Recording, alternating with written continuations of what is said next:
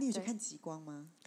你其实站在 奥卢市中心，有时候就是如果运气好就看到极光。我曾经在附近的湖面上看过两三次。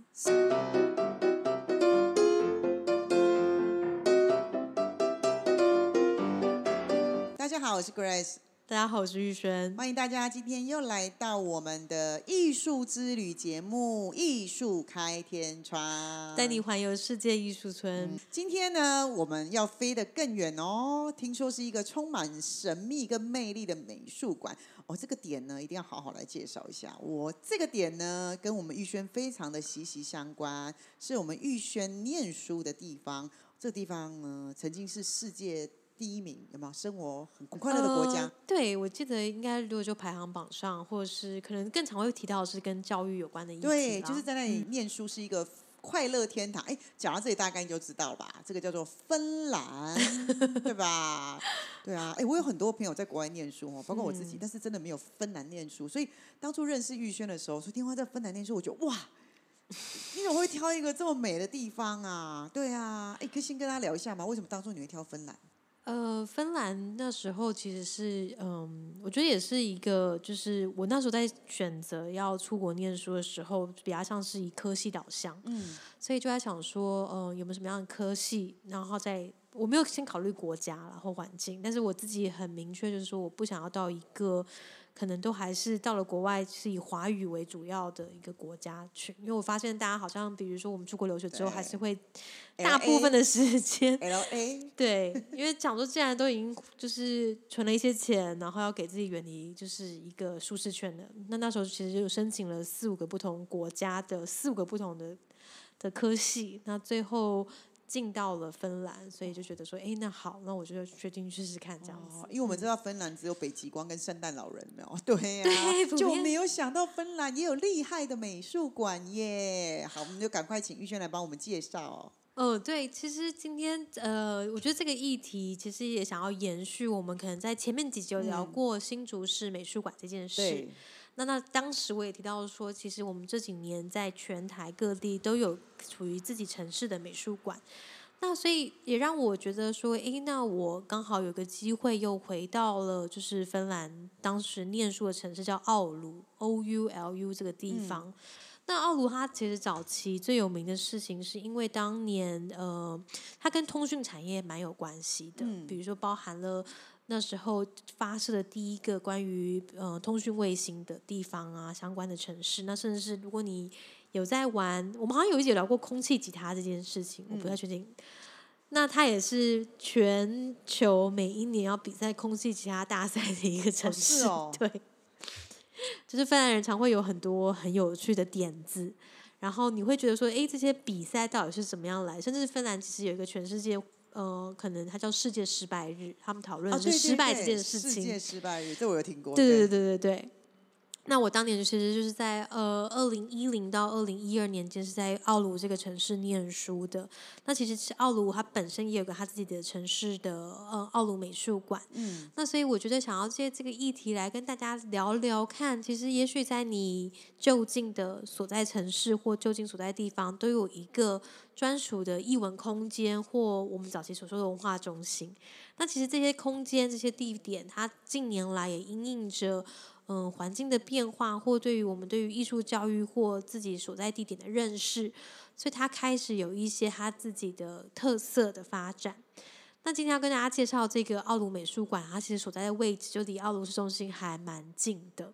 奥卢市其实以整体来说，它现在是芬兰第五大城市，嗯，全芬兰第五大城市。那总人口数我加一加，应该没有新竹县市多。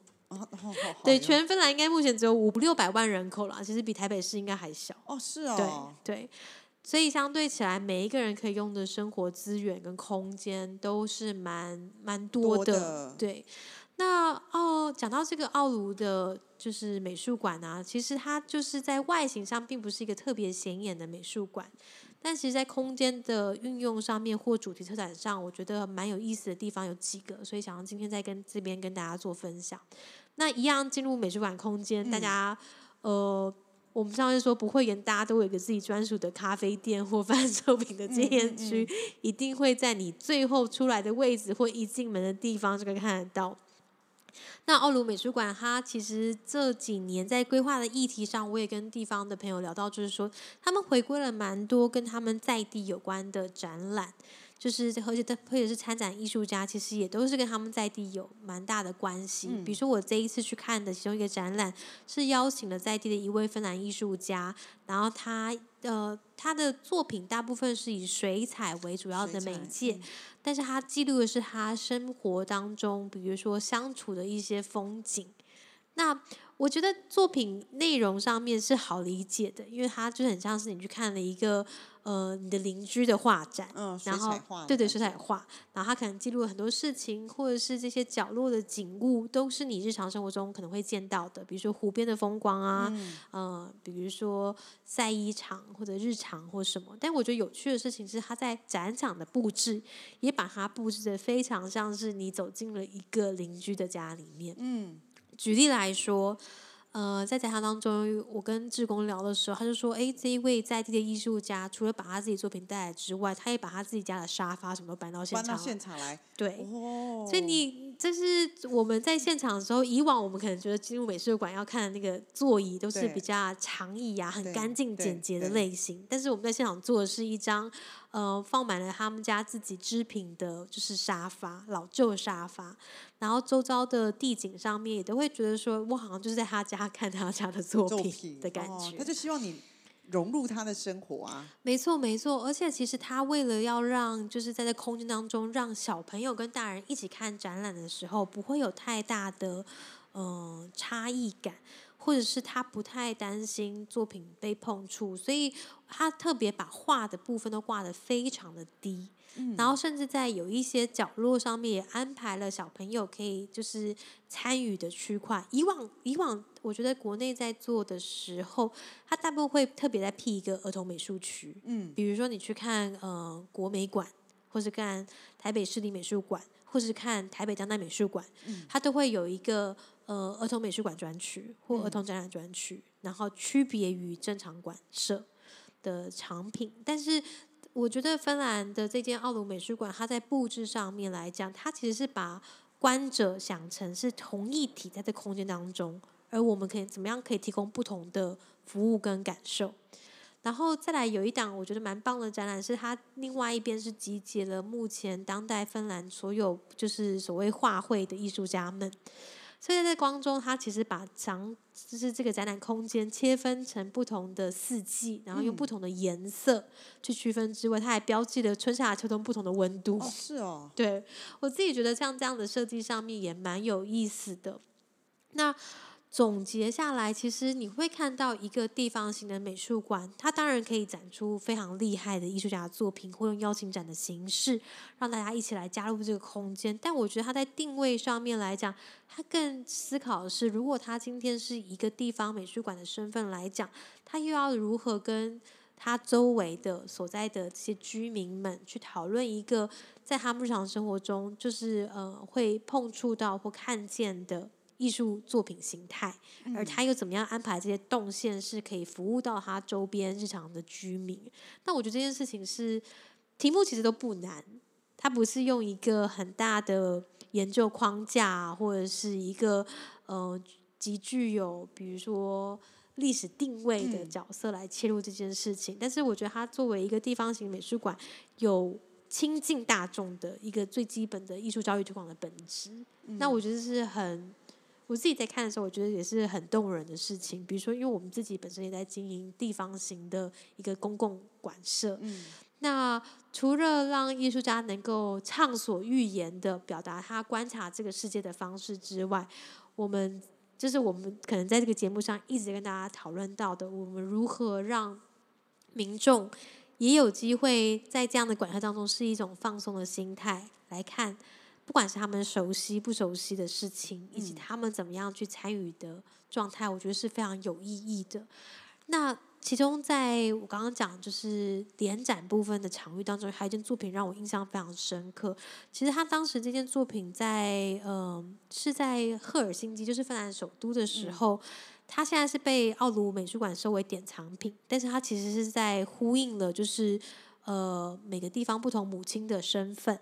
那因为当时他们第一次展出这件作品的时候，呃，我忘记是为了呼应哪个地方的战争，但刚好我去芬兰那段期间也正在乌俄战争的当下，所以他现场其实还有摆了一个小小的，就是我们小朋友玩具那种娃娃车。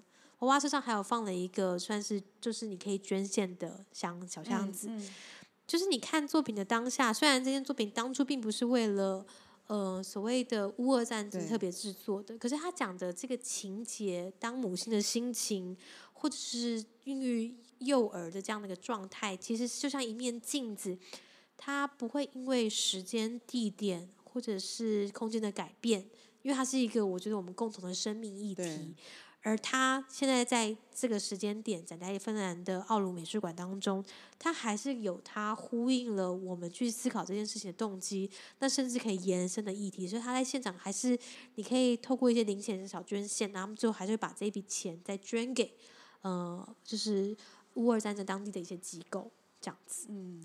哦，那真不愧是当地的美术馆呢，而且他们没有所谓的说，呃，我的主题是很是很单一的。其实他们展览的东西其实非常非常的多元哎，对，而且还有包括的，就是水彩的也好，他们也有一些呃比较重要的一些国际的展览，也都会收藏品也都会有哎。对，就是比如说他们也是会有一些定期的馆内典藏这样子。对，而且他也有很多展览是为了小朋友的。没错，没错，对不对？对对。所以我自己在看的当下，就连在那个咖啡店里面，有一个我觉得很有趣的事情是，我不知道大家可能这几年台湾很流行的事情是做那个丁香的地毯。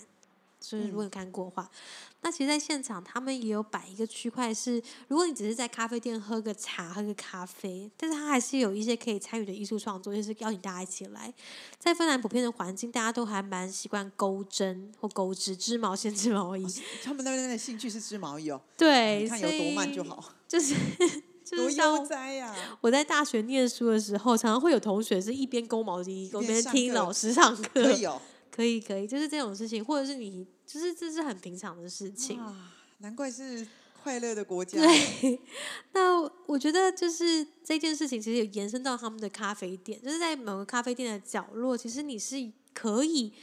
三不五时也参与一下整个大件作品的制作，那我觉得这是一种还蛮不经意，可是又觉得在看这样讲说，诶，是有艺术家会在现场创作嘛？其实也不是，他就邀请你说，诶，如果你对于这个创作的作品有兴趣的话，你也可以花，比如说十分钟，等个喝完咖啡休息的时候，尝试着练习他旁边的指引，把这件作品一起来完成。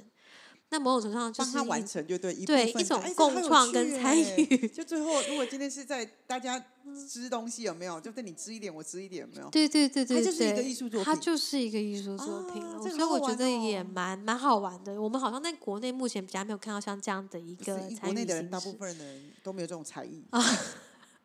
对啊。如果这个是一个大家都会做的事情，那当然觉得哎，去勾一下，觉得很有趣。我觉得也蛮蛮好玩的，就是他不是很刻意说在什么样的时间点，我们有个老师带你一起做。他就是，如果你今天只是刚好路过美术馆很累，那想要休息一下，看个展览放松，然后哎，居然还有一个 corner 是在咖啡店的旁边，纪念品店的中间，让你稍微的可以动动手。也许你不会很会织，那也没关系，你就问旁边的店员说：“哎，可不可以示范给我看？”他们其实都很乐意。然后我好有趣哦！对我在看展的过程当中，我还无聊的去跟他们的当地的，我觉得这是我工作的习惯啦，就是我也会想要借机了解到说：“哎，员工们他们在看这件事情或者是参与的时候，他们怎么样的想象？”那我其实也跟就是其中一位呃。就是员工在聊天，他就说：“哦，他其实是在奥卢当地念建筑，就是奥卢奥卢当地其实对于木造建筑的，嗯，这种建材类是一个蛮特别的专门，所以他们的建筑系很有名。然后他就说他刚好是利用暑假期间在这边打工，然后所以。他也很惊讶于，就是我观察到的这些点，因为对他来说，他从来没想过这些事情。但是，也许因为我的互动跟提醒了，也让他觉得说，哦，原来你在看展览的时候，或是外国人在看展览时是这种反应。然后，他也提供了蛮多，比如说，哎，其实他们会定时的办导览。那当然，可能依照导览的需求，会有比如说英文的版本或当地芬兰语的版本。但是，他们也很欢迎你，就是有问题都可以随时提出来，因为。在那个空间当中，他也说，其实呃，像艺术家特别把作品摆低一点啊，或是安排了很多小玩具可以跟他互动，甚至是安排了自己的艺术家的家具进入这个空间这件事情，他自己也觉得蛮有趣的。然后他们也其实蛮开心，就是他说他虽然自己不是当地人，然后在当地念书，但也因此通过美术馆的，就是这些展陈上有更机会了解到这个地方的一些人文风景或地方文化，他觉得是一件很有意义的事。这样子，他就把它打造成是一个家的。感觉啊，对，然后我觉得你想要了解文化，去家里面别人的家里面去聊天、去分享，好像就比较容易融入。对，反而就是我们虽然它被定义为为一个美术馆，具有它馆方的身份、馆方的馆藏，或者，但是在这件事情上，我突然觉得它有一个。让大家可以亲近他的方式也蛮好的，这个蛮厉害的耶。对啊，而且他甚至为了小朋友，我刚我上去他们网络上看，他都还会准备很多很多的游戏室，让小朋友很贴心。他其中一个游戏室很好笑，让小朋友体验一百多年前当孩子的感觉。所以他放了很多原始的东西，有没有？小朋友可以自己拿杆子钓鱼啊，戴那个渔夫帽啊，是什么的？哦，其实真的很棒哎。他们不仅是大人也可以照顾到，小孩也可以照顾到，那是不是有些时候大人也可以安心的逛？对，我觉得在国外看美术馆的时候，他不会把那个年龄界限放的这么的。我觉得也不是把年龄界限放的很明确，而是在这个同样的空间里面，怎么样让不同人有不同的参与方式？对啊，这样才对。因为有些地方他是不太喜欢小朋友进入的。那这个美术馆其实你觉得需要花多久的时间？一天吗？或是半天？我其实都会觉得半天还蛮不错。然后因为奥鲁城市其实就是在市区内也有不同的美术馆。或是博物馆都可以去逛逛，对，然后公园的腹地也都很大，也常会看到，就是天气好的时候，会有很多人在临近的公园啊，或者是河边，就是坐着休憩、读书、聊天或野餐。临近旁边的河边哦，对，美术馆旁边就是有一条河。哦，我们那时候水沟哎。就是会有对啊，然后公园腹地还蛮大的，就是对对对对对。当然，我现在讲的是夏天、春天啦。你冬天、秋天真的是有时候比较冷或雪。但前几天跟朋友联络的时候，就是已经下大雪了。下大雪喽，那应该很美吧？就是白皑皑的一整片。几度啊？大概？我前几天问，应该是负十一度左右吧。就是不太适合在外面，真的不太适合。可是。可以可以散步啦，不太适合在外面就是久坐这样子。散步脚动不了，你你要拔起来再往前，拔起来再往前。对对对对对。刚刚玉轩讲了这么多，那可想而知，他们应该常常就会办一些教育讲座，一些跟教育相关的活动吧？对，就是一样鼓励大家在看的时候，也可以说为，比如说。抵达的同时，问问看今天有什么样的活动啊，或是在上网上面看一下他们有什么样相关的资讯，因为参与的形式跟方式都不太一样。像我那天在现场，我常常会遇到就是临时刚好有人预约导览，我都会跟着在旁边。对，我觉得我超喜欢预约导览的，你知道吗？我觉得那超方便，我都会习惯去两次以上。可是第一次我通常不会自己看，我喜欢第一次先听，除非我没有跟上。听完之后呢，然后呢，我下次再找机会就是随心逛。对，那我会很想说，哎，那我听到跟我看到的感觉一不一样？嗯，对，因为我很我会很想知道他的原创的的用意跟原创的想法是什么。嗯，对，对，所以我觉得就是呃，不要不相信自己有自己观察的能力，但也同时可以有一颗开放的心，然后来聆听，看看别人怎么样解说这个作品，也是蛮有趣的。你可以有一颗开放的心，但你有一个天马行空的脑袋。我觉得这个去看艺术超好的。那既然是这个地方性的美术馆，它贵不贵？因为我们上次有听你说啊，那个麦当劳很贵，有没有？啊，那是英国。那那个那个美术馆有没有费用？有没有便宜一点？我觉得，当然，如果你跟国内比，是稍微贵。因为国内，因为我上次好像付了快，比如说两两百三百多块钱吧，我有点忘记了。折合台币值多少？哦，我讲的是台币折合回来的价钱，两三百。因为在国内，比如说台北市可能就是我记得好像一百，对啊，一百以内、哦。你说台北市立美术馆，对，如果是一般不是特展的话，特展当然有不同的票价，嗯，对对，参你知道。台北市立美术馆，嗯我小时候都付多少钱吗？哦，你要十块钱，对，十块钱。我的 天，真的，现在真的，其实啊，那也没办法，因为现在很多的成本都涨价，所以真的真的，我们小时候因为我住台北嘛，小时候的美术馆那个地方，因为有儿童乐园，嗯，所以我们以前很常在在那个地方，对对，圆山那边，但美术馆都十块钱。但是国内真的，其实美术馆普遍来讲的票价都比国外便宜很多。我每次国外朋友来都说：“天哪，你们这个市立美术馆的价格是怎么回事？对对对，很奇怪，就跟木栅动物园一样啊，木栅动物园其实也很便宜啊，对啊，以前当初去也是十块，现在好像六十块吧，还？”是好像哎，对，对啊当然你不能跟可能像上次，因为我们有一起提到英国，英国是嗯免费，对啊，那个又是靠不同的机制来支持啦，所以我觉得，可是可是我觉得美术馆每次都是集结了很多国际的，或是很多人一辈子的心血，三百块真的不贵。现在你随便去外面买咸猪鸡都要三百吧，买一个宵夜都要三百吧，哦，对，可能加鸡起排一个都要，一百块。或者是你可能那天午餐吃一个面，再加一个手摇杯，那天我看到一杯有七十块的奶茶，你到底在说什 么？现在红茶都有八十、哦，对对对对对，对啊，珍珠奶茶你要好一点都要都要都可能要九十、对，就是的确需要花一些价位啊，或者是嗯，所以我我选我宁可选择美术馆，我也不要选择真奶。我没有身体的负担像我的朋友，他宁可选择真奶，他也不要去美术馆。哦。好啦，个人选择，个人选择。对啊，对啊，对对啊，但不是这对于我们爱艺术的人来说，我其实真的非常非常好。那我们到时候会把链接放上去，因为这个美术馆其实真的很不错。你光是看它的介绍，你就会觉得哇，这里面其实有超多展览，我都超想去。而且它一年常态性展览真的非常多。对那如果我今天逛完这个美术馆，我附近有什么地方可以逛逛吗？推荐的？你都、你去了哪里？我那时候还去了芬兰市的，就是芬兰市历史博物馆。又又去另外一个历史博物对，馆。因为它其实就是介绍芬兰地区的发展。哦，那如果不要去博物馆呢？因为大家没有像你一样这么爱好艺术的话，其实可以走走到，对对对，它其实因为嗯奥卢市美术馆的周遭，其实整个环境，因为它就是一个呃，它还有一个图书馆哦跟一个对戏剧院，然后这两个建筑其实都是建立在沼泽之上，蛮有趣的。啊，嗯，沼泽对，因为呃，芬兰其实大家都知道是个千湖之嗯国，所以有一些地方他们在拓展的时候，他们会选择就是用呃特殊的就是建筑技法去建造。嗯嗯嗯人造的，对对对对对，然后旁边的奥卢教堂其实。呃，我自己其实有时候并不是因为宗教的关系，只是我喜欢去感受一下，比如说他们有时候会在练习唱诗歌啊，或者什么，哦或者是他们的玻璃。彩绘，嗯其实这些氛围也都是蛮不错的，所以也可以一并推荐给大家。我非常喜欢看外的教堂教堂，对嗯对，我觉得教堂好美。我记得我之前去澳洲，每一个教堂都超美的。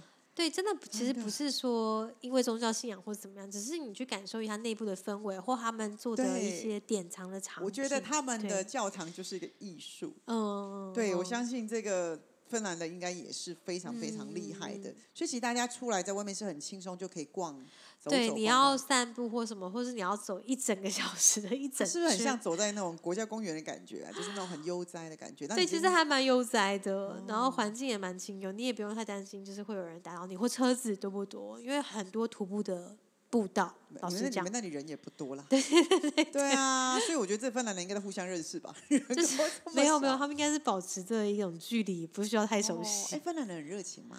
其实不会耶，是哦，台湾人很热情哦。台湾人对他们来说是很热情，哇哦所以！他们有时候会有点不习惯。啊，那你回来会不会不习惯？因为那里那么慢。嗯，会花了一些时间在适应，对哦，。是哦。对哦，好有趣哦。但是就是你就知道有另外一种生活方式。真的啊，你有去看极光吗？你其实站在 奥卢市中心，有时候就是如果就看到运气好就看到极光。我曾经在附近的湖面上看过两三次。是哦，所以根本不用参加旅行社啊，直接去 去看完展览之后就可以去看极光啊。但是要等到晚上，冬天他、就在那边逛啊，逛到冬天了，有没有？当然，你还是会要锁定一下极光情报。啊，你怎么讲的那么好？好就是羡慕哦！哦，芬兰其实一直是我也是很想去的地方。是欢迎大家真的有机会可以去走走这样子。欢迎大家，我们可以，如果你们已经挤满了十个人的话，我再来跟 那个再来跟玉轩讲说，你可以开团嘛？对呀，去这种地方嘛，就要跟着这个内行人，有没有？才可以看到一个很厉害的艺术品。对，哦，这个我也好喜欢哦，哇！但是它真的有点远。对，就是呃，今天可能就是也鼓励大家去身嗯边的就是城市美术馆走走啦。对我今天在讲这一题的时候，其实比较想要想的是我们怎么样去看待一个城市型的美术馆。对啊，然后同时啊，提供一条另外一个思考路径是，因为奥鲁其实离耶诞老人村的罗凡尼耶米不会太哦远，这个 这个好大诱因，我刚刚就一直想所说以，玉轩一直在钓鱼，你知道吗？就想当然说这个也不错哦，极光很容易看到哦，可以来找圣诞老人哦，这个也好对，所以如果说你的行程安排是先到呃北部的 r a n i e m i 去看耶诞老人村啊，然后体验一下极圈内的生活，然后也可以再往南走，大概火车大概是一一两个小时就会到奥鲁，然后奥鲁也很值得大家去停留。然后它在二零二六年的时候，其实是欧洲的欧盟底下有一个就是 Culture Center of Europe，就是 Culture Capital，就是文化之都。嗯他们会每一年轮流去票选文化之都。那奥卢是在二零二六年的文化之都。对，所以欢迎大家，这时会有很多的活动，也可以关心，可以开始现在开始存钱，存到二对零二六年。啊，对啊，哦，这好棒哦。但是奥哎，巴黎奥运是明年是吗？二零二四年。二零二四的样哦，好，对，所以以上提供给大家，好棒哦。可以做个行程上的规对划，这样。对对，那个如果你今天真的很想去芬兰玩，好不好？欢迎，那你自己先把你的行程排好，那你可以嗯寄给于轩，请他帮你看一下。哎，我这个行程可不可以呢？我觉得可以互相交流啦，对啊，感谢大家。哦，好棒好棒哦！今天好像大家有有没有感觉到，我们又听到一个更不一样的美术馆？所以其实这个艺术真的是无国界耶，语言不通，但是艺术相通耶。对，我觉得就是它的包容性跟可探讨性还蛮大的。对啊、这个就很像是拥抱是一样，你知道吗？语言不通，但是我可以透过拥抱去感受每一个人温度。我觉得相信这也是艺术想要传达的理念。嗯，嗯，真的，再次谢谢玉轩。还有再次谢谢大家，也很开心能够再一次来这边分享这样。嗯，好，那我们今天的节目就到这里喽。我是 Grace，我是玉轩，我们下回见，拜拜